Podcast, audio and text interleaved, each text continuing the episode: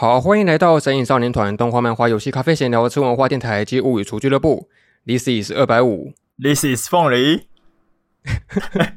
好，那我们今天就来化身长颈鹿，为大家讨论一下这个二零一八年的原创动画作品《少女歌剧》。哎，没错没错。哎，话说回来，那个长颈鹿叫声是什么？要怎么模仿它？瓦嘎鲁。哦，我明白。OK，瓦嘎鲁，瓦嘎鲁。对对对。对啊，总之今天来讨论一下这个作品。然后其实说实在话的，这要讨论这部作品，我是非常非常的那个戒慎恐惧的。这原因在于说，可能一来我对于那个所谓的歌剧，就甚至我也没看过那个真人的那个舞台剧，然后对于这个舞台剧跟歌剧都不太了解。然后二来我我也不是什什么那个百合厨，也没有在看百合。然后甚至就连这个动画本身，我都是在那个剧场版准备要上映的时候，就临时花几天赶快恶补起来的。所以等于说我基本上录这个坑的时间超级短，甚至还不到一周时间。所以我在网络上看到很多大家写那种长篇论文的，都那种非常的夸张，都觉得哦好厉害哦，太崇拜了，就是没办法去那个模仿的起来。所以我今天要录这里是有点恐惧的这样子。所以为此我就这几天稍微就是恶补了非常非常多那种所谓的剧场知识，然后我可能就是一个剧场的这个知识的代表。然后凤梨就就是针对这个动画监督叫做那个古川之弘监督，然后他的那个师傅就是那个几原邦彦嘛，就针对他的这些风格做一些那个补充这样子。哦，好，OK。然后今天的讨论大概会分成两大部分吧。第一个，我们可能会先针对这个动画里面出现所谓的舞台或者说剧场元素做一些自己的那个理解的解说这样子。然后第二部分就比较那个肤浅，就讨论一些那个里面九九组各个成员的这些那个角色的感想这样子。然后当然没有意外的话，这也会是一个全程剧透的一个 Podcast 节目这样子。所以请大家有如果要听的话，也是请先把那个 TV 动画给播完这样子，然后再来听这一集的节目。好，那我们就正式开始吧。先来问一下好了，就你自己当初是怎么接触这个少女歌剧这个作品的？起因是怎么样的？哎、其实最早的时候，就是那个时候它还是新番的时候，它好像刚播出第一集的时候就引起一点点小轰动吧。因为就大家可能一开始看到一些宣传图，看到一些呃宣传标语出来的时候，就会觉得这是一部，因为它也是一个武士道的多媒体企划，这样就是跟那个 Benjun 同一家。然后大家就会觉得，哦，可能是弄一个比较舞台剧式的偶像这样。然后结果第一集那个他那个动画第一集的后半段，不是就有一点呃有点不一样的东西出来吗？画风突变，对对对，画风突变。然后那个时候就引起不小的轰动，所以其实那时候我有跟着看一点点。然后我的朋友很喜欢，所以他一直在推。可是我那个时候可能就没有很对到那种电波吧。我记得那个时候我好像还没有。真的就是入坑很深的几人榜眼，就是对那种电波电波的风格可能还没有很对得上，呃，所以我那时候就只看了一点点，就没有继续看下去，然后他就被我遗忘了。就是我也没有不喜欢他，但是他就被我放在片单里面，我就看了好像两集之后就遗忘了，然后一直是到就是一样是跟你一样，就是因为剧场版要上映了，然后我的朋友约我去看，所以赶快花了一天的时间把它补起来，这样子，对不对？哎，真的剧场版是一个好招好招数诶。像之前那个 S S S 系列，我也是他剧场版上了之后，我就赶赶快把一些后面的作品恶补起来，然后再去看他这样子。终于知道为什么厂商要出剧场版了，对啊，期间限定是一个好手法。然后我其实也跟你一样，就是我当时候在新番的时候，我看过第一集，然后也是觉得说，这到底是什么东西，不知所云。怎么前面还是一个很正常的那个校园日常的那个生活，然后画风突变之后，突然变成在舞台上面武打戏这样子，这到底在搞什么东西？看不懂。就我当时候可能也是看一集之后就气愤了这样子，但是我觉得这是需要一些那个历练跟那个看动画知识能，才能够在可能那个累积的数目多一点之后，才能够理解这个做法跟风格吧这样子。所以像我可能这次再重看之后就发现到说，哎，它其实是一个还能够理解的范畴里面。可能我当时候看的动画还不多吧？是观众也跟着在生产了吗？哎，对对对，我的脑子也在生产了。然后可能也是因为它的里面主要的角色非常非常多吧，就。我不知道，我可能比较少在看那种比较偶像动画的这个作品，但它里面的群像剧的角色是多达九位之多，可能其他作品有更多，但是我自己比较少看这种非常非常多主角的动画作品这样子，所以导致于说，我可能当时候第一次看的时候就发现到说，好多人啊，这名字记不起来，然后一直一直接接连出现，接连接连出现这样子，就非常非常的难记。但我后来发现，就是我第二次重看之后，会觉得说，它其实有利用非常非常多那种人设的设计，在给这些角色做定位，就比如说可能有些角色他很迷糊啊，有些角色他会挑食啊。有个角色他可能是一个路痴这样子，他就会有一些虽然还记不起他的人人设跟那个模样，但至少会有是大致的印象这样子。然后他一个特点在于说，那个他们的人设或者说所有角色群基本上都是那个两两一组的嘛，就可能都会是搭配，然后就会让那个百合族狂喜这样子。对。但我觉得比较有趣的是，他们即使是一种呃两两之间的搭配，包含说连宿舍都住在一起嘛，一起生活什么的。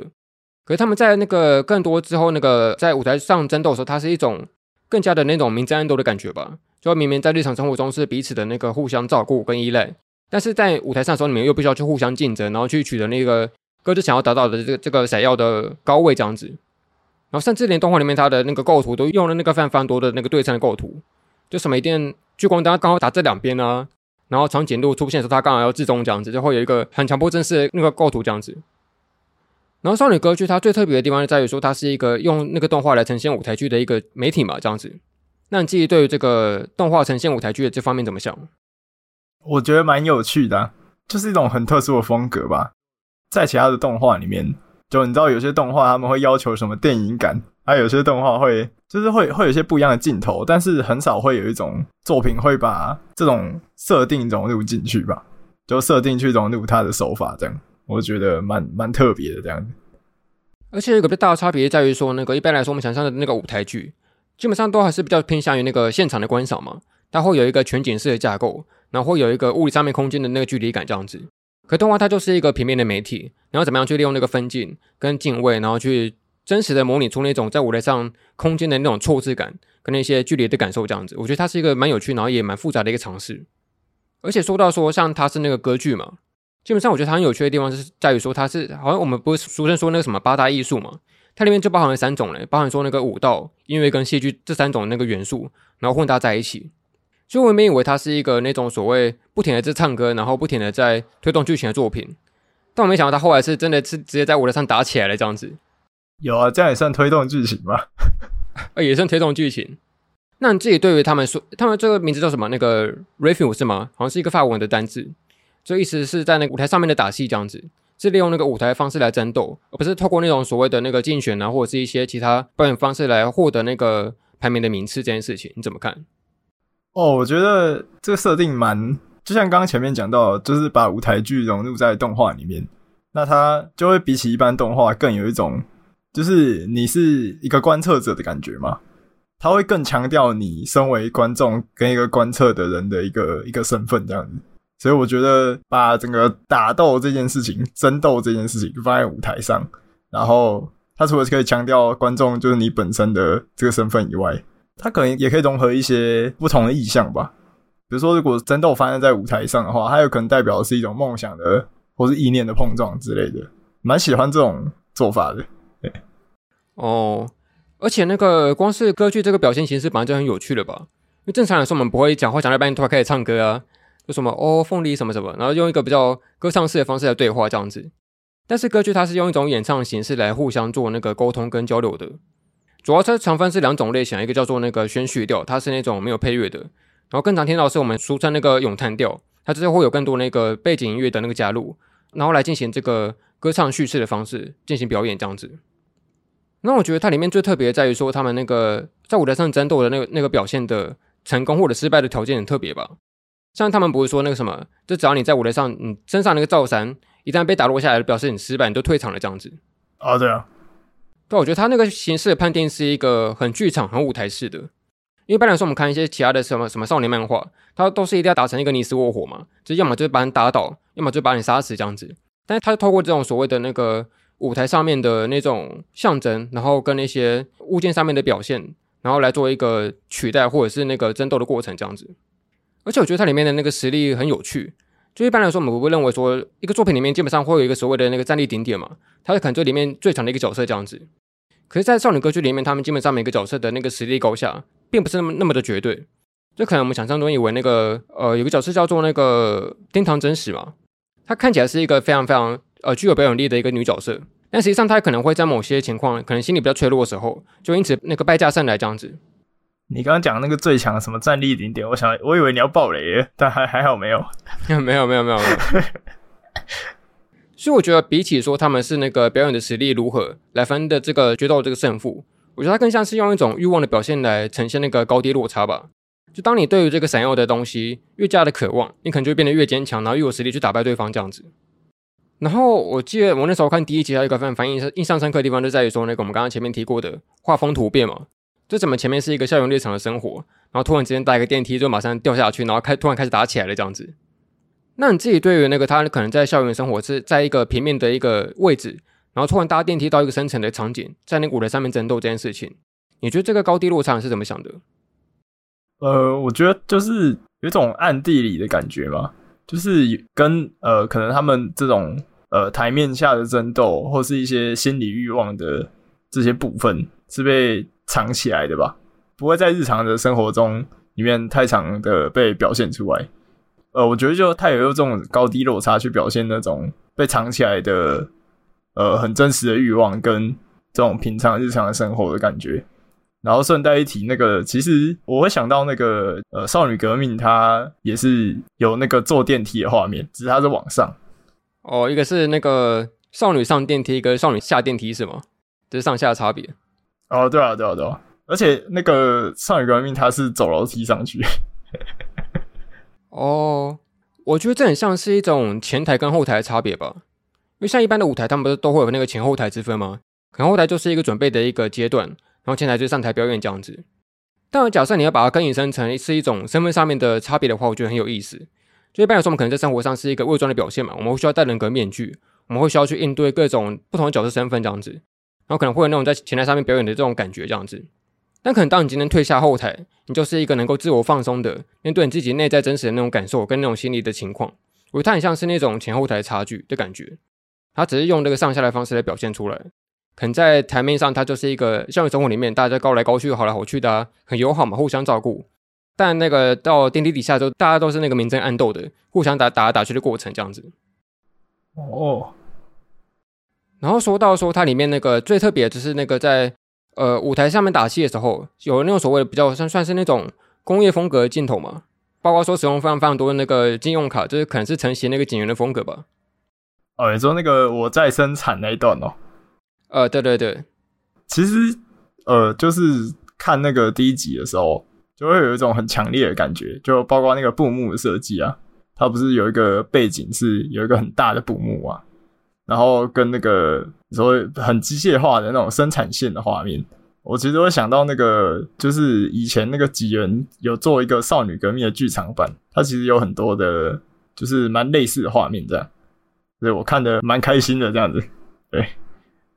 我觉得它是一个非常非常特别、很让我耳目一新的尝试。因为一般来说，我们想象中的那个变身就是一定要是那个全身突然变得很光亮嘛，突然之间皮肤都发光了起来这样子，然后下一秒，然后就变身完成了这样，就会有一个蛮传统的一个蛮老套的一个变身环节。但它是非常非常新颖，是使用那个所谓的那个工业加工，比如说你把你的那个龙吊再重塑，然后就经过那个转轴转轮，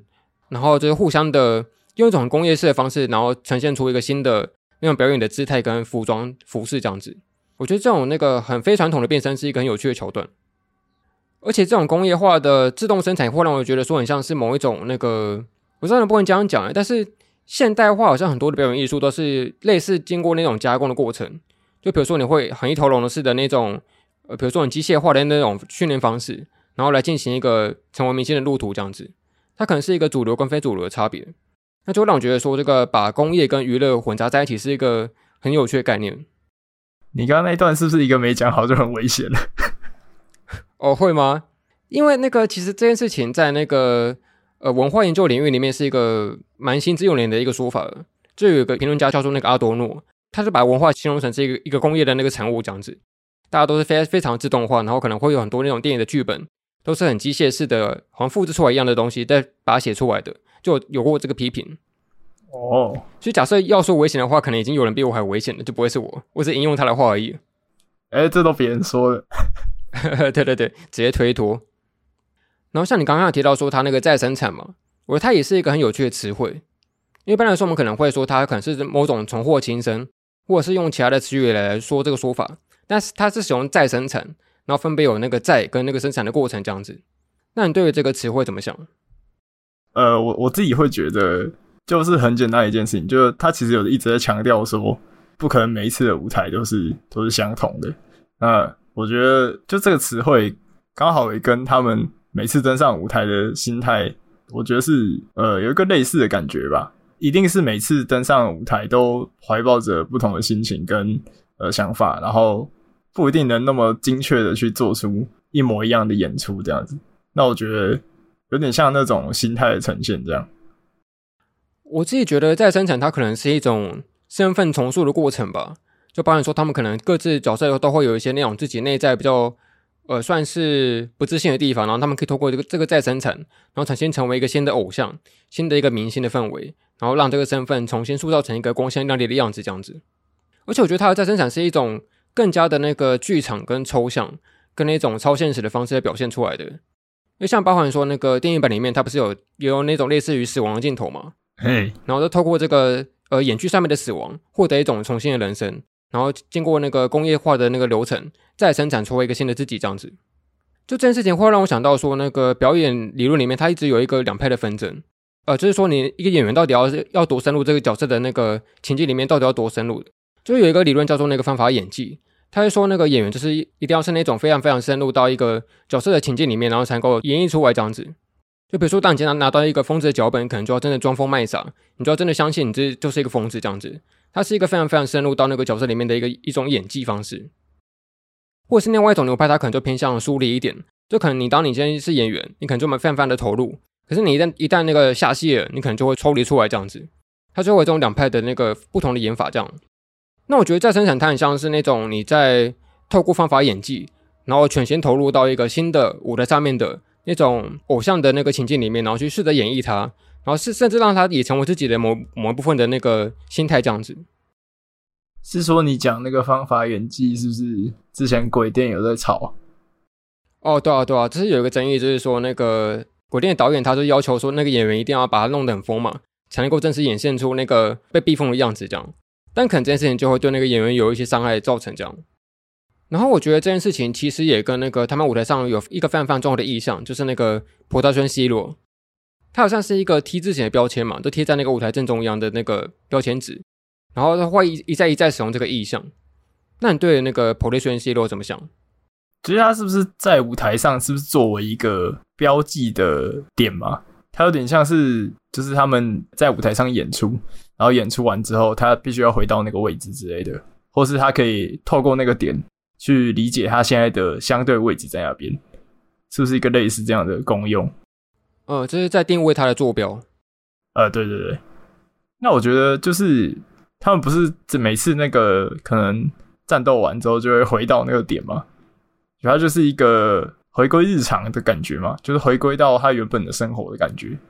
就是呃，可能在呃舞台上演完了之后，他们必须还是要回到自己原本来本来的生活去这样子。我觉得它有点像是一个有点仪式感的感觉吧。对，哦。我自己觉得他那个标签很像是一种自我认同的定位吧，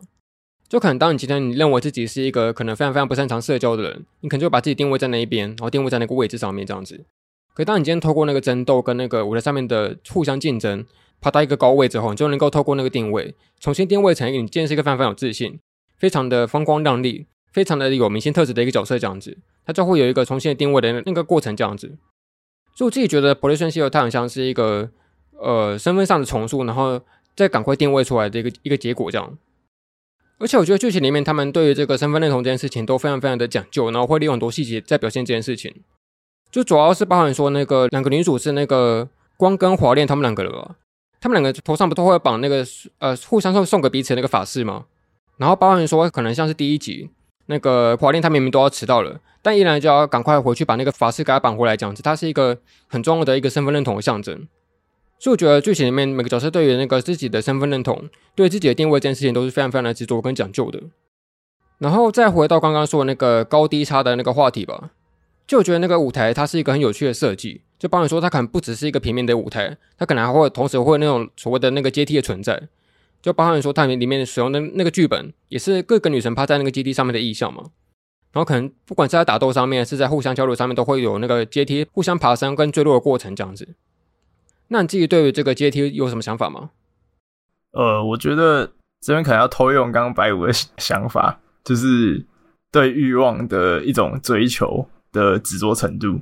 呃，就里面不是有一个剧中剧的故事吗？它是 Starlight 嘛，它就是一个去去摘星的故事。然后我觉得就很像你刚刚讲到的那种，他对欲望的执着越强，他就会离那个他的目标越近，这样子。所以当他的执着越强的时候，他就会越接近那个可以触摸到那个星星的一个距离吧。然后最弱的话，我是觉得他就有点像可能大家在追求个目标、一个梦想的过程，然后可能会有一些挫败的时候吧。所以我觉得他的整个意象蛮有趣的，这样。而且这会让我想到说，我们可能很常做梦，我不知道你有没有啊？但是我都会梦到那种下坠的梦，你有梦过吗？嘿，有有有，脚会抽动几下啊。啊，对对对对对，这可能是某一种我我知道有没有那个医学上的根据，但可能是某一种那个潜意识对于那个坠落的恐惧感吧，然后再重现出来这样子。所以我觉得像刚刚提到那个电梯，它也很有意思，因为它是经过它是先有那个向下搭乘，再往上去追求那个爬升的位置这样子。我觉得它很像是透过那个先下坠，然后再往上爬，是一个也是一种在生产的过程这样。而且它不是有一个非常非常明显的意象，就是那个东京铁塔吗？哦，对，它是一个高不可攀的那个那个高塔。然后它是一种高贵的象征，但又是一种那个不能够随便去触摸的禁忌，这样子。那你觉得这个铁塔的意象怎么样？呃，不知道诶，最后我我我不知道为什么，就是那个铁塔出现的时候，我会想要福音战士。为什么？就整个配色跟那种很不应该悬浮在空中的那种建筑物悬浮在空中的那种感觉吧。哦，有一种超现实的感受。就是会会让我想到那个《福音战士》的剧场版最后那几幕这样。哎、欸，可是你虽然说它是超现实，可是我觉得它某方面来说也蛮贴近生活的。就假设你今天是一个居住在那个日本东京的那个居民，你基本上能够很靠近的、很贴近的看到那个东京铁塔吗？就像在台北看到一零一一样。哦，它是一个虽然虽然非常高大、非常难以去攀登的一个铁塔，但它同时又是日常风景的的一部分这样子。我会觉得说它有一个蛮有趣的两面性。就包含说，可能当那个光跟火炼他们同呃又有同时在在那个公园上面爬那个小小的那个溜滑梯的时候，它背景是那个巨大，然后隐藏在雾中的那个东京铁塔的那个下半身的影子这样子。哦，所以我会觉得它既有一种很难去攀爬跟触摸的禁忌，但同时又有一种非常非常生活化的一种风景的表现这样。而且我自己觉得他那个东京铁塔那个四个角，很像是那个张开脚的长颈鹿诶。我不知道是不是因为这样才选长颈鹿当旁白的。哎、欸，真的耶！就你不讲，其实我没有，我没有想到这件事情，其实蛮像的，对啊，那我们就顺道讨论一下那个长颈鹿吧，就最有名的那个瓦卡鲁马斯。呃，我明白，我了解，没错，对啊。对于这个旁白角色，你怎么想？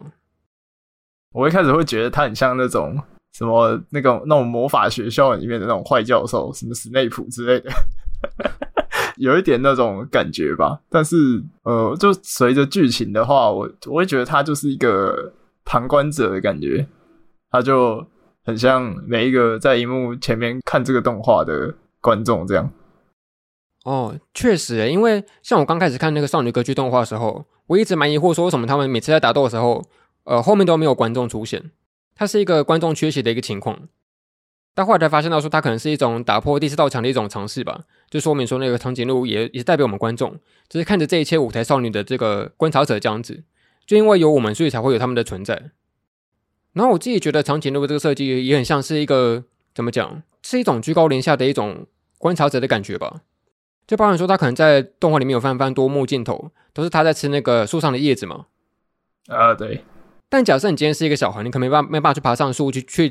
呃，可能摘什么水果啊，摘什么果实下来。但当你今天是一个长颈鹿，你就有，办法很轻松的站着吃到那个上面的叶子跟那个高处的果实这样子。所以我觉得长颈鹿可能跟那些舞台上面的少女是一种对比的感觉。舞台上面的少女，她们必须要非常非常的坚强努力，就是非常非常困难的才能够去爬到高处，去得到他们想要的东西。但长颈鹿它是一个能够代表高处的象征，就能够吃到高处的叶子这样子。我觉得它是一个蛮有趣的对比。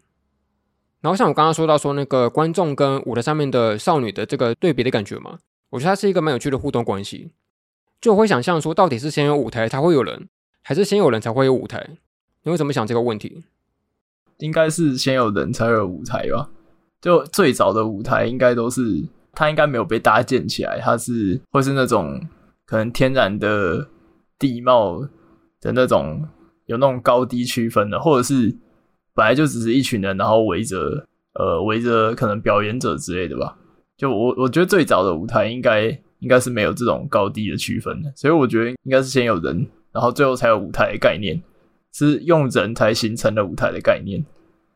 哦，其实我也同意，可是蛮有趣的地方是在于说，现代的舞台好像反而是那个舞台比人更重要嘛。就人其实到处都有，但是舞台是非常非常稀缺跟少见的，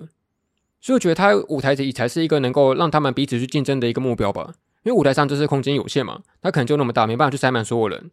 甚至那个最 top 的那个明星可能都只有一位而已，他们才要必须去彼此竞争跟争夺那个闪耀的耀位这样子。所以我觉得舞台可能也是某一种蛮残酷的一个场景吧，可能自己的成功可能就会同时让别人的梦想粉碎掉这样子。就当你今天站上高位，你同时就是把别人挤下去，他才会有那个舞台上面光耀的样子，然后由那个下面可能更多在灰暗里面，在阴暗处的人，就是向上抬头仰望他们，然后去嫉妒，然后再再彼此争夺这样子，重复这个过程。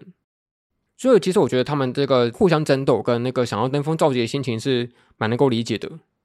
嗯，我觉得有动画里面有一个小细节蛮应和这个场景，就他们不是会做一些那个所谓的发声练习嘛，就可能在那个钢琴教室里面。然后互相的去挑战那个最高的音域，然后一直把声音不断的唱上唱上去，唱上去，唱上去这样子。就我觉得它也是一个登峰造极的表现跟追求。哎，然后说到说那个剧场的概念吧，觉得里面这个剧场怎么样？因为它不是还有那个你刚刚提到那个剧中剧嘛？哦，对啊，对啊，对于整个剧场的表演跟那个展现是怎么想的？我觉得他的剧场的设设定蛮有意思的，因为前几场战斗没有提到，但是。呃，他大概到中间的时候就开始解说那个可能剧场的运行方式啊。他不是说，诶、欸，就是依照每一个人的不同的闪耀，剧场会变成不同的样貌啊。我觉得它是一个很有意思的设定吧。就是虽然我们我们会想的事情是，可能在舞台上表演是演员要去迎合剧本里面的角色这样子，但是我觉得它有点变相的展现了，就是也由不同的人来诠释。呃，同样的角色其实是会有会有很大的差异的。就我觉得他用那个剧场的转变来形容这件事情，我觉得很有趣。哦，我觉得这就是那个剧场跟电影不同的地方吧。就像现在电影，你可以透过那个拟真的那个场景跟那个拍摄的方式，甚至用一些戏剧特效，呈现出那种非常写实的风景跟那个背景这样子。可剧场它本身就是一个很超现实的场域。你没办法去真实搭建出一个场景，然后告诉观众说我们现在正正在一个城堡里面这样子，所以可能就必须要搭建出非常非常多那个其他的道具，包含说一些简陋的阶梯、跟其他的树木、跟其他的制作背景。但是你可以透过观众的想象去填补出这这些写实跟非写实中间的空缺这件事情。你可能在舞台上面放一扇门，就能够表现出两个中间是有一个所谓的那个室内跟室外的差距这样子。所以我觉得剧场它也是某一种那个自己内在内心的投射的场域吧。就可能明明是一个表演者，但可能这个剧场里面的所有的打斗，跟那些自己的灰暗面，跟那些互相彼此争夺、想要闪耀的这份心情，会实打实的、写实的呈现在剧场中的那些道具的展演里面。比方说，可能当那个克罗迪娜他们那组在打斗的时候，就出现那个法国背景嘛。啊，对。然后可能当那个箱子跟双叶那组在打斗的时候，就出现那个可能京都或者是一些比较古风的背景这样子。它就会有这些剧本跟那个道具，跟那些演员内心那种内容的那个互相呼应的这件事情。会透过这种方式在舞台上面呈现，所以我觉得它也是一个剧场之所以会有魅力迷人的一个地方。这样子，我刚刚听到你举例，我以为你要讲那个真正的棒球场，我觉得那超酷的。哦，那也有很有意思，很有意思。对，然后再来提到说，我们刚刚说到那个里面最重要的那个剧中剧嘛，就是 Starlight 这这个剧本，我觉得它是一个很后设性的一个表现方式。就所谓后设，它的英文叫做那个 Meta，就是什么的什么。就可能像是那个电影中的电影，漫画中的漫画，然后在少女歌剧里面，它就是剧本中的剧本这样子。我觉得它有那种很强烈的互文的那个关系存在，就包含说那个呃剧本里面两个女主角她们注定是一个悲剧的展现嘛，然后可能各个角色都会有互相对应跟呼应的地方这样子。那你自己对于这个剧本怎么想？它的剧中剧，我觉得这剧中剧是整个故事最有趣的地方，因为它基本上就是贯穿整个故事，然后它在每一集的一开始几乎都会再。把它复述一遍，然后其实大家听到可能三四次的时候，就会知道他的这个剧中剧的故事，就是在暗示男女呃不不能说男女主角，但是在 差点说错，哎，看会不会被演唱？我是说，他就是在暗示两个女主角的这个结局了嘛？就其实大家看到第三次、第四次的时候就，就就已经知道了。那他会让观众开始期待，他就接下来整个故事会用什么样的呃发展去对称这个他讲的故事吧。所以我觉得就是这个故事真的蛮有趣的，就他某种程度上在暗示了就是接下来的发展这样子。然后因为那个那个故事整个就也很符合就是少女歌剧的这种设定嘛，就是去追逐梦想啊，然后在舞台上互相竞争啊，然后去摘星啊，然后最后可能跌落之类的。我是觉得它就是很很棒的设定吧，就是很适合这个作品的一个设定这样子。而且它那个剧中剧就剧本是一个设定是一个悲剧嘛？啊，对，我觉得很像是一种对于那个戏剧起源的那个敬拜，因为基本上我们现在认知的现代戏剧就是由那个希腊悲剧开始的嘛，然后甚至承接到后来，一直到什么莎士比亚，然后再知道现代戏剧这件事情。我觉得悲剧它可以算是所有戏剧的一个起源的一个源头。然后，包含说他里面剧情里面，他们基本上呃，可能第九十九届的那个学生每年都要再重演一次这个接触戏剧嘛，他可能会更加的进化，然后更加的对于这个文本。有所谓的那个再生产，就他们要重新去定义它、跟解释它、跟演出它这样子。但很有趣的地方就在于说，他们每次演出剧本都是不同的，他们都会经过一些修饰跟改变，然后这可能会对应到他们各自的那个所谓的心理成长，或者是某一种堕落，他们就会有那个自己的的内心状态影响着整个剧本这样子。所以我一直很喜欢那个女主华恋，她可能在刚开始作为是一个突然去算是乱入这整个选拔在赛制里面的一个角色，可她同时又是对于这个剧本里面。非常非常执着的一个角色，这样子，他甚至他某一集他会重新的去翻译那个剧本，对这个文本做出一个重新的理解跟诠释，然后甚至会脱稿演出，演出一些可能对于剧本里面是一个完全没提到的东西，但他能够透过这个呃脱稿或者是这个重新诠释版本的剧本，重新再对他最喜欢的这出剧做一个新的解释，这样子，就只有他才能推动整个剧本向前走，这样。呃，对对对对，所以我觉得他一直要重复演出这出剧是一个。呃，让我蛮喜欢的设定。好，那我们第一 part 差不多先到这边吧。就我们大概先讨论一下关于这个舞台的一些背景的一些设计这样子。那第二 part 轮到这个肤浅环节，我们来分别讨论一下这个 九九组的成员吧。我觉得这个顺序可以照那个 TV 版的那个每个角色的主场的顺序来吧。第一个可能就是那个新见纯娜这个角色。那你对于这个角色先有什么什么样的想法吗？他这个角色的设计不是就是一个班长吗？哦，对，然后他就一直保持着一种班长会有的，我们都会班班长当角色会有的印象，戴一个什么粗框眼镜？呃，对对对，戴一个眼镜，然后做事很认真、很努力，然后会去可能去纠正别人，或想要让整个班级变得更好、更融洽之类的。可是越看就会越发现，他其实是一个很真实的角色吧？他可能是。整个哎呦，好像好像什么农场标题要讲说，他可能是这部作品里面最怎样的角色，最那个，对对对，就是他可能是这部作品里面最真实的一个角色。他努力的想要去追求梦想，然后呃，他想要去跟别人争斗，然后想要成为 top star。但是他其实早就知道一件事情是，他再怎么努力都没有办法追上那个最前面的人。但是他又不断的努力，不断的去精进自己，这样。那我觉得这种心情其实蛮能引起共鸣的。其实早就知道，就是没有办法去超越那种最前面的人，但是他还是不断的在努力这样子。我觉得这种努力的感觉还蛮可爱的。哎、欸，肤浅回来，我还蛮喜欢的这样。对，哎、欸，其实整个动画看下来，他也是我最喜欢的角色，因为我觉得他有一种那个对于平凡的恐惧这个心理，是很多人都会有过的。就大家可能小时候都会有些各自的梦想跟期待，跟一种非常想成为 top 的那个顶尖的想望这件事情。可是当可能今天越长越大，就会有那个越多的那种对于平凡的恐惧出来。哎，我是不是其实跟大多数人一样啊？我是不是其实都只能位在这个位阶上面，然后就从此上不去了这样子，就会这种恐惧感出来。就包含说他可能在战斗途中有出现过那个类似补习班的场景嘛？他可能是有泛泛多人坐在同一个桌椅上面，然后每个人都是长得一模一样的，都好像没有什么差别，大家都是那个样子。没错。然后，包含说他那个战斗方式是是透过那个射箭，然后他他一个场景的运用是那个镜面嘛，会有非常非常多不同的远近，但那个远近里面照射出来都是同样的样子，都是复制出来的感觉这样。所以我觉得对于这个角色，他很像是那种那种对于平凡的恐惧的一个代表吧，会让我蛮有共鸣的。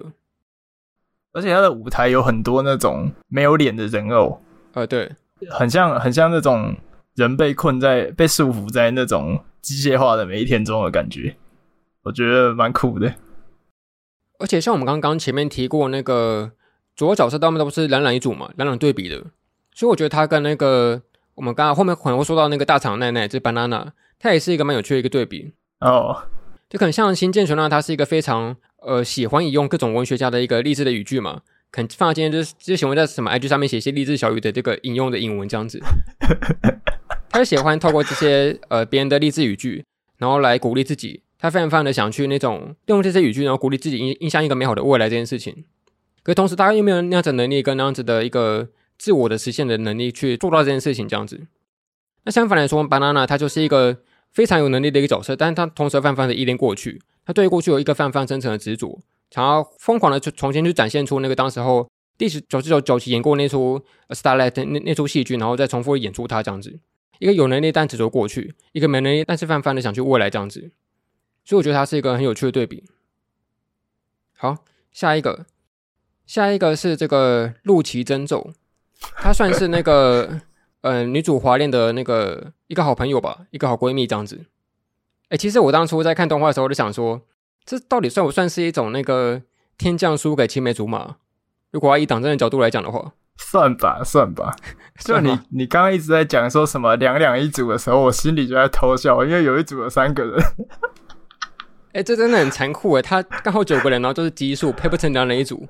对吧、啊？他就只能哎、欸、跟他们放在一起。然后你刚刚说什么？哎、欸，可能两两住一间，哎、欸，有一间有三个人，怎么回事？怎么会这样？变三人行了，对吧、啊？那你对于这个角色怎么想？他大概是我在看整个电视动画里面，就是开始觉得，哎、欸，故事开始变得有趣了的一个角色吧。就我蛮喜欢他的篇章，就是。就我我我蛮能跟这样的一个角色起共鸣的，当然他他们的关系可能比起友情，他可能更深一层。但是我觉得那种看着自己的朋友，然后跟别人变得更好，然后可能他们的相处之间没有我插足的余地的时候，都有时候会有一点难过吧。所以我觉得我蛮能理解他这个想法的。所以我觉得他的故事蛮打动我这样子，对。我觉得这角色蛮有意思的设计，在于说他基本上看起来是一个非常非常依恋着那个华恋的一个角色嘛，可是他同时又是可能又是一个照顾者的身份，他能够每天叫华恋起床，每天帮他准备什么东西，然后每天提醒他一些事项这样子。可是同时他这个照顾又是一种依恋的表现，这样。那我觉得他这个依恋其实跟他是一个家庭里面长女的这个设定是很硬核的。他可能在家庭里面是一个非常非常需要去照顾弟妹的一个角色，他担起整个家的责任，然后要去帮助整个家里面变得更好。可当他进入校园里面，他可能突然出现一个能够依恋别人的机会，能够被谁依赖着这样子，他是一个呃能够松一口气的感觉吧。所以我觉得他才会这么样的去依恋依恋那个华恋这样子。我记得他的故事里面有提到，就是他的那种闪耀，他是需要从华恋身上去获得的，所以他才会这么的依赖这种关系。就是他觉得他自己一点都不闪耀，他需要从呃华恋身上去获得这个东西。可是，直到这个故事的最后，就他才真的开始了解说，其实这种价值跟闪耀应该要从自己从自己身上生产，这样，然后不应该是从别人那边获得的。所以我就觉得，呃，蛮喜欢的这样。对啊，所以那集我看到最后也是很感动，因为这句话一定是我有华恋告诉他，他他才会听进去的。他这么样的依赖他，这么样的喜欢他，但他告诉他说，你自己也有自己能够去追求的那种闪耀的感觉，你才能够真正的成长跟进步这样子。所以他是最后才会说：“我虽然还是喜欢这华恋，但我就一定不需要你去依赖你的这样子。”嗯，我讲起来超级百合的。可是我觉得，哦，虽然虽然这样有点题外话，但这也是我很喜欢，就是就蛮喜欢百合作品的一个地方，因为它其实就是在他们的相处过程中，那种很细腻的情感会被放大出来。当然，一般的友情关系不会到那种程度，但是它会有点。像是那种普通人际关系的一种放大的模型嘛，所以你只要把再把它缩小一点，常常就是一些人际关系里面常常会能够见到遇见的一些问题。嗯，好，那我们再来换到下一组吧。下一组我觉得可以两个一起讲，分别是那个石洞双叶跟花柳香是这一对，两个一起吧。你觉得你觉得他们那个对外感想怎么样？你知道，就是他们的故事安排刚好是在就刚刚讲的马希路下一集嘛，就真走下一集。然后，然后我就想说，哎，我看到上一集看完了，然后再看下一集，然后我就马上传讯息给推荐我的那个朋友，我就说少女歌剧是什么共一城联盟，就是他们那种关系的形式都都蛮那个的，蛮沉重的吧？我觉得他们的那种关系又比那个征兆呃那种依赖还要更重吧。因为他们他们是从小长大的，有点像青梅竹马的关系。然后就他们从小一直以来的相处模式就是这样。双叶从小就是有一种照顾者的形象嘛，他就是一直在照顾那个箱子，一个可能名门的这种大小姐的感觉。然后他就是从小骑脚踏车载她，然后对她的事情就充满了很多照顾。然后箱子也会把这件事情当成理所当然。但是我觉得他们的那个 review，它有点像是一个两个人都需要走出这段关系，或者是试图去找出一个更健康的平衡点的一个过程。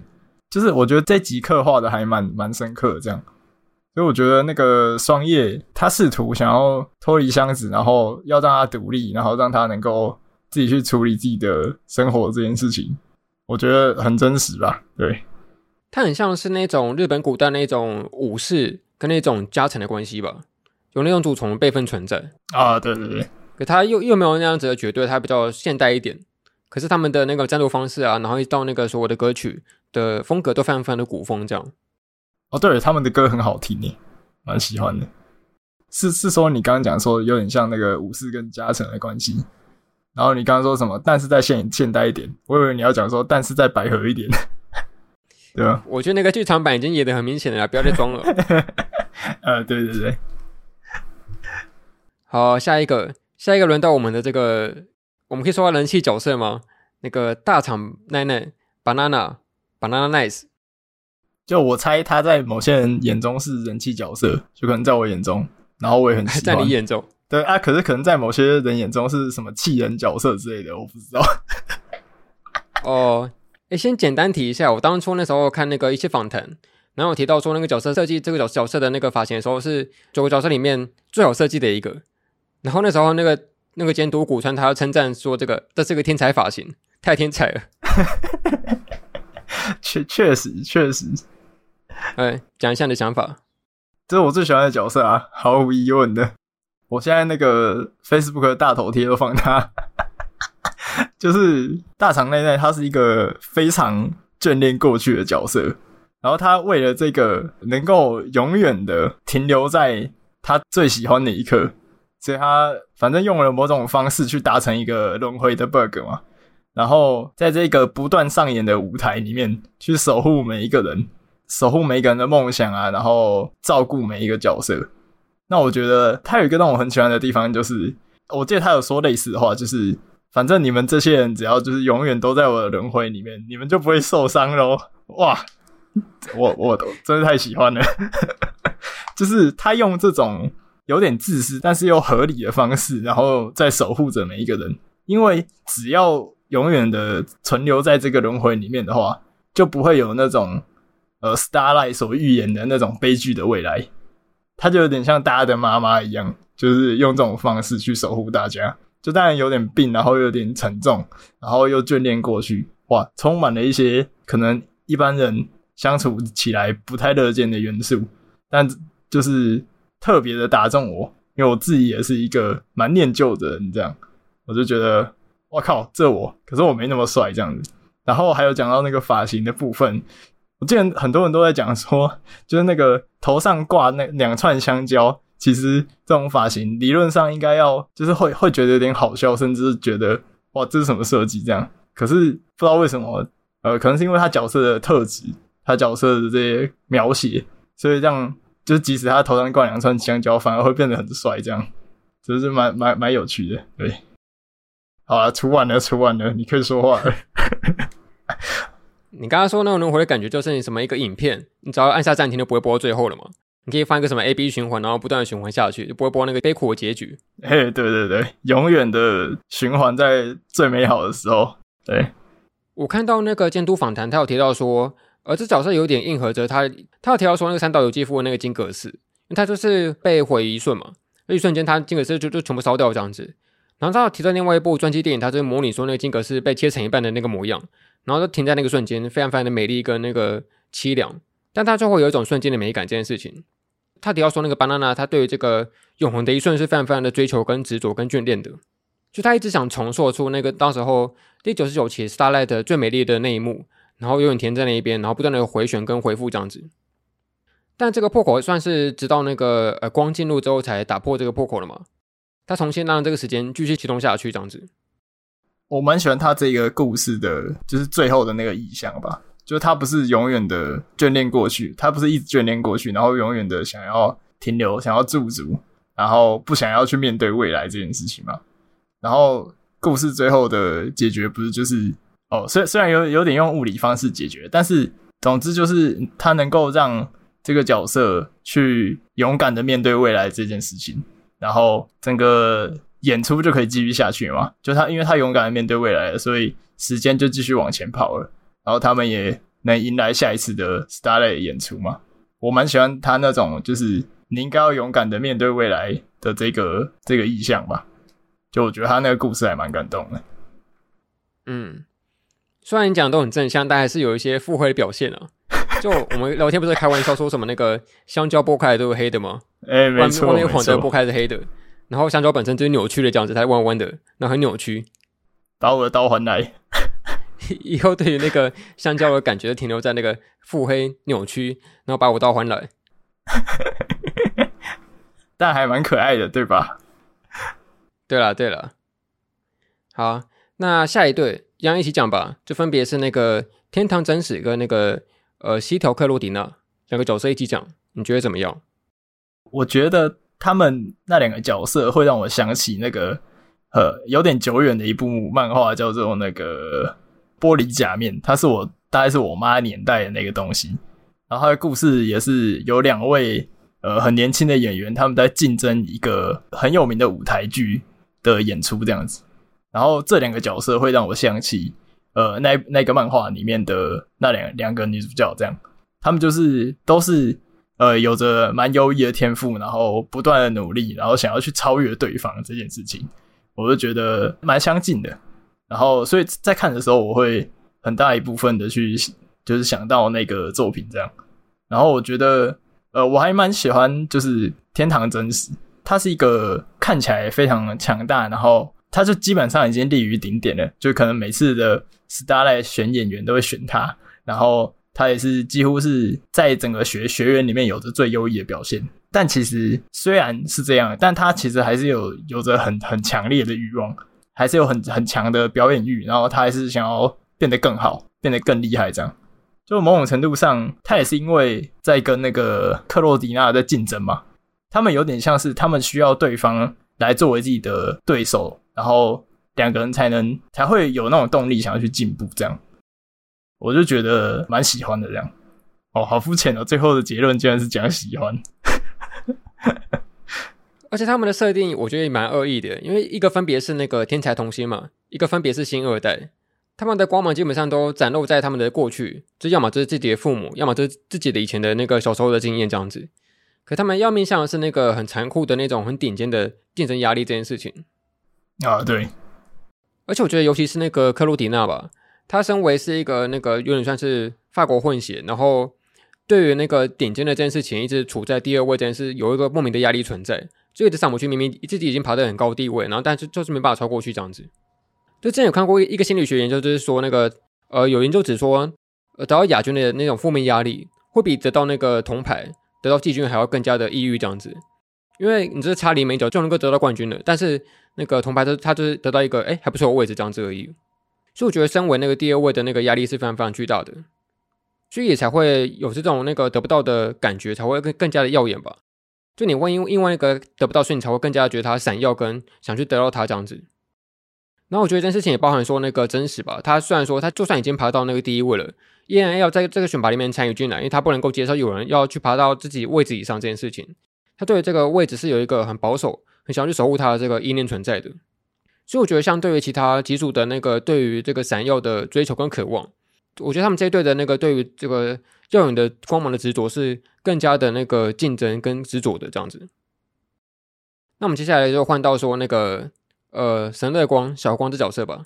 小光哦，其实我看的时候，呃，当然说比较前半段的时候，你比较没有办法理解他的想法，然后他也不会太有那种把表情挂在脸上的那种表现，所以其实一开始没有什么没有什么特别的想法。可是我觉得看到后面，就是就是看完他的故事跟背景之后，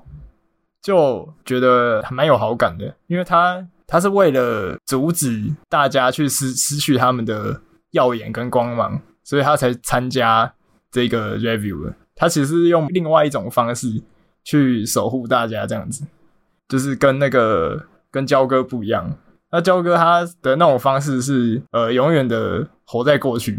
但是光会想要，就是用那种有点一半是牺牲自己的方式去去保护大家这样子，而且他也是也是因为他的出现，所以他才改变了华恋他的角色的行为，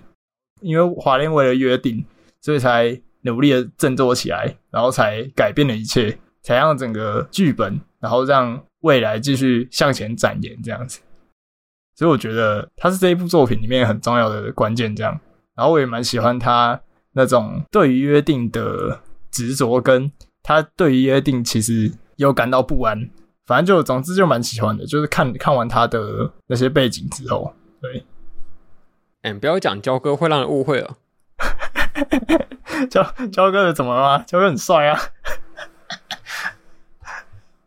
所以我我其实也蛮同意你说的，而且就我自己蛮喜欢他偏向后期动画的剧情。他自己被困在那个高塔里面嘛，然后不断的去透过那个已经散落一地的那些星星形状的那个石头，然后不停堆上去，想要去攀爬到那个塔顶。可但自己身份都已经遗忘掉了，他已经遗忘掉自己就作为想要去站在舞台上面闪耀的那个动机跟念头，那种想去追求光芒的心已经不见了，这样子，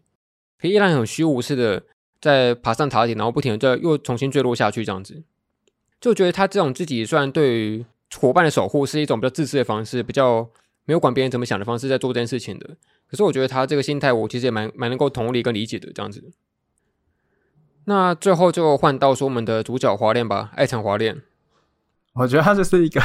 他就是一个蛮蛮迷糊的角色。可是通常往往在那种作品里面，越迷糊，然后越越直接的一个角色，他产生的那种冲劲就越强。哦，这个角色会让我想起那个《Love Life》第一季的那个碎奶狗，他也是主角，然后也是一个橘色头发的角色。然后他们都是呃有有一种比较迷糊的形象，可是他一确定自己的方向，一确定自己的目标，他那种冲劲跟动力是可以去影响身边的环境，然后去影响身边的人的。所以我就觉得他是一个蛮正向、蛮正面。然后一旦决定了目标，就不会停下来的一个角色，这样。对，这包含说被绑住也会逃出去嘛？啊，听起来怪怪的。对 对。其实我一开始也觉得说，这角色看起来没有什么比较吸引的那个那些点，就包含说那个人设跟其他的那些角色设计，感觉还有其他角色更加亮眼这样子。可确实看到后来，他的确算是有作为主角的资格，他非常的有执着跟耐心。然后，尽管自己只是一个中途参加这个选拔赛的一个角色，可他又非常的想要去呃回那个约定，然后两个人尽管再再怎么的机会渺茫，也想要同时成为一个明星这样子，追求那个闪亮的过程。然后我刚刚自己也说过，我之前非常非常喜欢他那个重新诠释文本那个桥段嘛，就重新去翻译它，然后跟解释它，然后做出了一个新的对于剧本的尝试这件事情，我也是蛮喜欢的。好。那我们大概算是比较简单的把所有的角色都讨论过一次。那我们要不要稍微简单讲一下电影版的心得？要吗？可以啊，可以简单讲一下。好，那也是那个剧场版也是涉及剧透嘛，就请还没有看过剧场版的话，可能就先跳到下一个时间轴这样子。赶快去电影院看，应该还有。对 啊，所以我们才会赶快聊这一集啊。哦，OK，好。就剧场版，就其实我在看那个电视动画的时候。就虽然越后面会觉得越抽象，然后因为前面其实感觉会很具体嘛，他设计了一个舞台，然后舞台也有舞台的设定，然后感觉一切都是跟着一个机制在走。但是到了后半段，他就有点变得更抽象一点，然后变成导演努力的去传达他想要传达的东西，但他没有太呃注重在那个逻辑跟机制或者设定上面，就我我一直都蛮喜欢这种，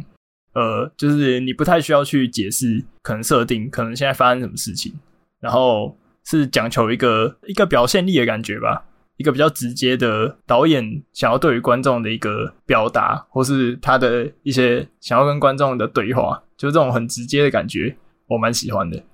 就所以，所以我也我也会很喜欢那个，就几元邦彦，因为他也是这种这种风格。就是他可能演到后面，他已经不太想要去管观众怎么想了，他就是想要表达自己想要表达的东西。我觉得这种感觉蛮浪漫的。好，讲那么多，那总之呢，剧场版的话，刚刚讲到电视版，它还有在努力维持一个想要让你看懂的感觉。但是我觉得电影版的话，它就比较就是更抽象，然后更更意识流一点。所以其实。呃，电影版的那种气氛，然后跟那种故事的叙事方式的话，就我会更喜欢一点，就是因为更抽象，我就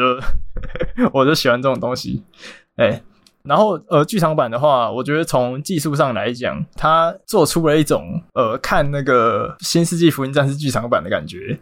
就是技术上来讲的话，因为它有一些很多爆炸啊，或者它做一些很精致的三 D 什么的。它把那种电视动画的那种争斗的画面上升到另一个档次，还有包括那个音效什么的，呃，一些剪辑的画面的转换，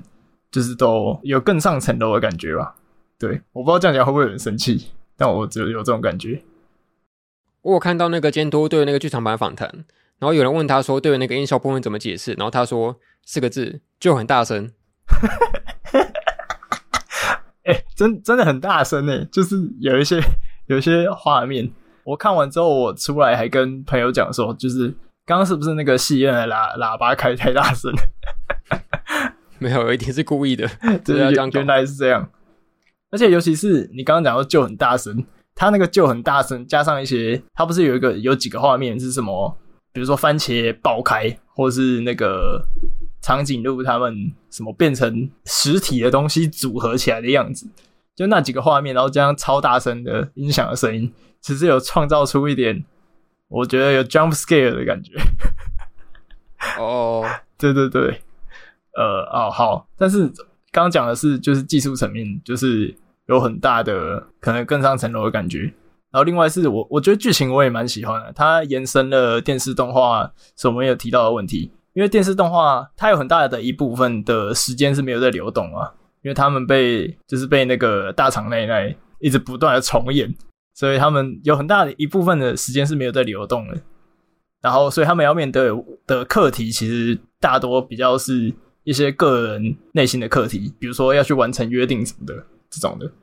但是电影版就不一样，因为电影版它时间继续流动，它他们会变成学姐，然后他们也会。即将会有毕业，然后会毕业之后会有面对一些出路的问题。这个剧场版很大一部分就是在处理他们可能毕业啊，然后寻找未来出路这种迷茫，然后不知道该怎么办的心情。这样，那我很喜欢这个电影版最后的那一句话，就我们已经在舞台上了。我觉得它有一种不知不觉的成长的感觉。好，我知道这段语速太快，但是我们要把时间让给一百五。对，我觉得。假设说 TV 版动画的那个剧情的架构是，他们透过每一次不同的那个甄选，然后在不停的争斗，然后轮回着不停的争斗着，然后再做这个演出的话，我觉得剧场版的架构它更像是一种那个很舞台剧式的一个分幕的场景的配置。比如说你可能分别有序幕、一幕、两幕、三幕、四幕，然后终幕这样子，它都会有一种两两一组，然后分别各执一幕的这个架构产生出来。所以我觉得我刚开始看剧场版之前，我就想说。其实 TV 动画，我觉得它已经讲的算是蛮完整的。那还有什么样的议题可以引申出来吗？其实还是有，就主要还是在于说那个光跟华恋他们的约定嘛，这件事情补充了一些过去的回忆。然后我蛮喜欢说，那剧场版里面那个华恋，他当时候自己立下一个誓约，他就自己规定自己不要去查那个光他之后怎么样的那个后路，有什么样的消息，他都不要去，尽量不要去看这些东西。我觉得他很像是一种表面上表题是一个呃对于他的尊重。但我觉得他更像是一种害怕去知道对方过得怎样的恐惧感这件事情，因为光他一直以来都是一个能够读名门学校，然后能够出国游学，是一个能够站在顶尖位置的一个角色。他的儿时玩伴一个好朋友，可是他他想要追上他，可是同时受到那种星光笼罩的压力存在，他不敢去真实的面对这种呃无法亲近的距离感这件事情，会让我觉得有点揪心这样子。就他害怕的那种可能实际上的落差会影响他们心的距离吧，所以就很害怕去寻找那些可能对方过得怎么样啊，这样就这种害怕蛮真实的。嗯，然后假设要给剧场版说一个主题的话，我觉得它很像是一个分别的主题，因为假设那个 TV 动画版它是一个能够让各个角色互相的聚合、互相彼此竞争，然后争求高位。我觉得剧场版它更加那个注重在那个他们之后的出路嘛，像你刚刚说的，他们花一大堆时间在分别做那个自我介绍，然后重新去说明自己选填志愿这件事情，但是他为这个离别做一个新的铺路这样子。所以我觉得他们彼此虽然是能够在呃选拔之后。获得一个暂时的结局，可他们同时又必须要在马上的在为那个未来的列车的下一站之后的那个下一个点点去做那个规划跟铺陈这样子，所以我觉得剧场版它是一个能够好好的到道别的一个电影这样子。好，那总结来说，我们今天来为这个少女歌剧这这个作品做一个结语吧，做一个总结，这样有没有什么要说明的？呃，我觉得就接续刚刚白屋讲到的对剧场版的评价。就是国电视版电视动画，它其实在处理的是未来的这件事情，就是我们都必须想办法去面对那种对未来的恐惧，因为未来是未知的，所以因为是未知的，所以才会感到害怕，然后才会感到不知道该怎么办。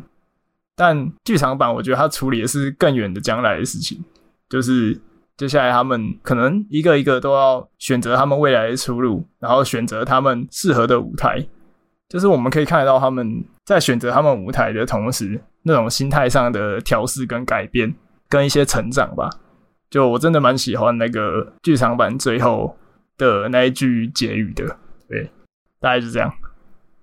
呃，虽然说少女歌剧它是一个很想象的、很抽象的、很意象式的一个在舞台上面争斗的过程，然后是一个对于闪耀的追求这件事情，